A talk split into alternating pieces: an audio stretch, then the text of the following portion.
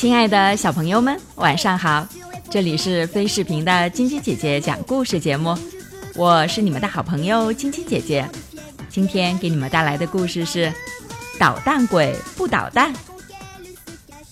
黛比刚刚搬了新家，她礼貌地向邻居介绍自己：“我叫黛比，你叫什么名字呀？”Spike，其实他的真名叫菲利普。Spike 把胸脯挺得高高的，大声说道：“我是捣蛋鬼 Spike。”哦，黛比小声应了一声，就骑着自行车离开了。Spike 很野蛮，几乎所有小孩都怕他，只有玛丽有哥哥保护他。Spike 赶着一群小孩，把他们吓跑后，对玛丽说：“我就喜欢看孩子们倒霉。”玛丽用一根手指指着 Spike 的脸说：“你太野蛮了。”那又怎样？我只关心我自己。”Spike 说。“你最好小心点。”玛丽警告 Spike：“ 你如果还这么野蛮，总有一天会闯大祸的。”Spike 笑着说：“放心吧，我会把自己照顾好的。”说完，他骑上车就走了。Spike 的爸爸妈妈很爱他，可是只要他们一教他正确的做事方式，Spike 就发脾气。他总是按照自己的方式做事情。在家里，Spike 从来不整理床铺，不收拾玩具和衣服。只要是家里的活儿，他一概不干。爸爸妈妈总是想办法纠正他的坏习惯。不能把手伸到桌子的另一端夹菜。如果想要什么东西，要说请。用勺子吃饭，不要用手抓。吃东西的时候把嘴巴闭起来。咳嗽的时候用手把嘴巴挡起来。接受礼物的时候要说谢谢。Spike 一直拒绝剪头发，他觉得长发能让自己看起来更强硬、更野蛮。如果有人叫他的真实名字，他就会双手交叉抱在胸前，然后大声的纠正：“我是捣蛋鬼 Spike。”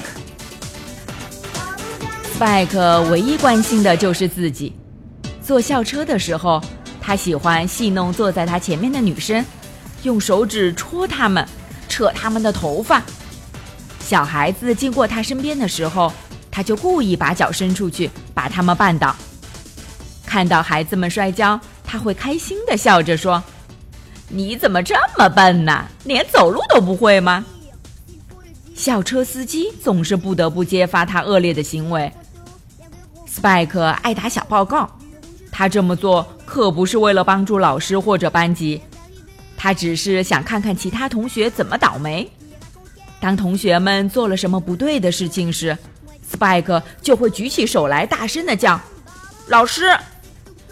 然后他就把发生的事情兴高采烈地报告给老师。一天，在游戏时间，Spike 伸出一只脚，把一个男孩子绊倒了，男孩重重地摔在地上，下巴磕在了石阶上。Spike 幸灾乐祸地笑着说：“难道你连怎么跑步都不知道吗？”玛丽刚好看见了 Spike 所做的一切。他盯着他的眼睛，生气地问：“你为什么要这么做？我明明看见是你把他绊倒的。”我没有，Spike 不承认，是他自己不会跑步。不，就是你绊倒的。玛丽坚定地说：“我警告你，你做的所有这些坏事，总有一天会让你自己倒霉的。那不过是你自己瞎想罢了。” Spike 对玛丽的话不屑一顾，他挺起胸脯，骄傲地说：“我可什么都不怕。”夏天到了，Spike 一家开着车出去野营，目的地到了，大家都忙着把东西从车上拿下来，准备搭帐篷。Spike 却趁机溜进了树林里，因为他讨厌做事情。等 Spike 确认车上的东西全都拿下来了，帐篷也搭好了，他才抱着一堆树枝出现。你刚才去哪儿了？爸爸问。我捡树枝去了。Spike 回答说：“Spike，这里到处都是树枝，你不用花那么长的时间去找吧？”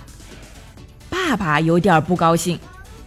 当然要了，Spike 说：“找这些树枝可难了。”过了一会儿，Spike 看到旁边的露营地有一个男孩，手里拿着一把气枪，他马上来劲儿了。Spike 走过去问：“我能玩玩你的枪吗？”“当然可以。”男孩比利回答。“那我们现在能射击吗？”Spike 问。“好啊。” Spike 和比利走进了树林里，比利拿来一个空的易拉罐，把它放在一块石头上，对 Spike 说：“我们看看谁射中易拉罐的次数多。”比利把枪递给 Spike，让 Spike 去射击。Spike 突然看见树上有一只鸟，他赶紧转过身，拿起枪朝小鸟开了一枪，结果没打中。不要打小鸟！比利大声的阻止。你胡说什么呢？我没有打小鸟。Spike 说。第二天，Spike 在树林里散步。